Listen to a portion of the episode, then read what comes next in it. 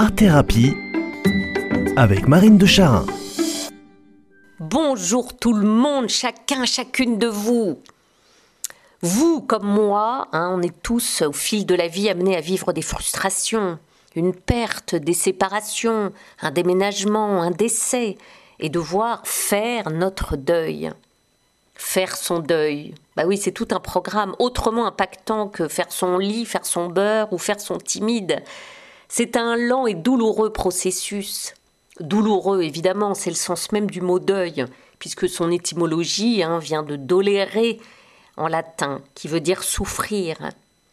Le deuil, hein, c'est euh, à la fois euh, la mort d'un être cher, l'affliction qui en découle, c'est aussi les rituels à respecter, à concrétiser à la suite de ce décès. C'est aussi une période, un temps, on porte le deuil.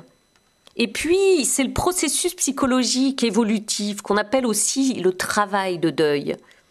Alors, faire son deuil, par extension, s'applique à toute forme de perte, toute forme de frustration.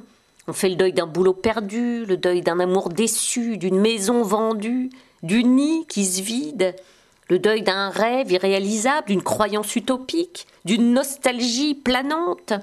Et donc finalement, dans nos vies, c'est un état qu'on rencontre assez fréquemment, qu'on en soit conscient, un peu ou pas du tout.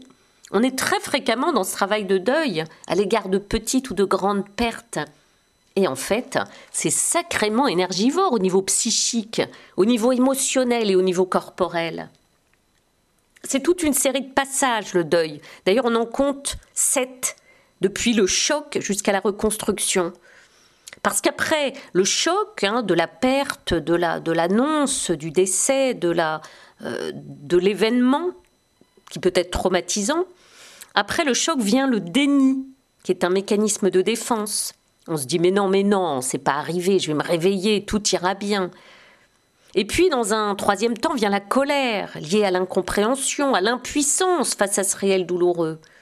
Et puis, la tristesse, voire la dépression, ce temps des larmes, tellement nécessaire, tellement sain pour évacuer la peine.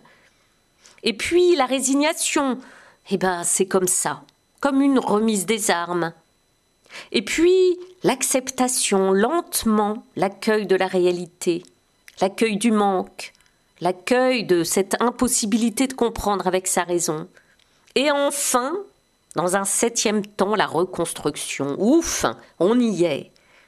Alors évidemment, ce tsunami d'émotions successives déclenche dans notre corps des symptômes, hein, de la fatigue, des pertes d'appétit, des troubles digestifs, des baisses du système immunitaire, la sensation de cailler beaucoup, une grande lourdeur générale corporelle.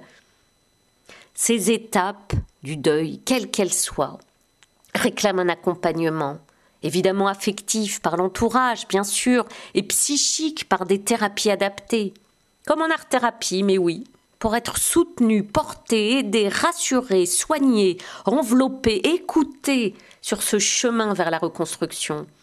Et pour que ces étapes, ce chemin se fasse le plus sereinement possible, le plus en conscience possible, pas après pas. Alors les amis, je nous souhaite à nous tous de vivre ces périodes de la vie si fréquentes dans la consolation, du soin, entourés un max. Et oui, nos bras, nos cœurs, entre amis ou en thérapie, sont faits pour ça. Que votre semaine soit belle, éclairée de la consolation et de la proximité de tous ceux qui sont là pour faire bloc et soutien tout autour de nous.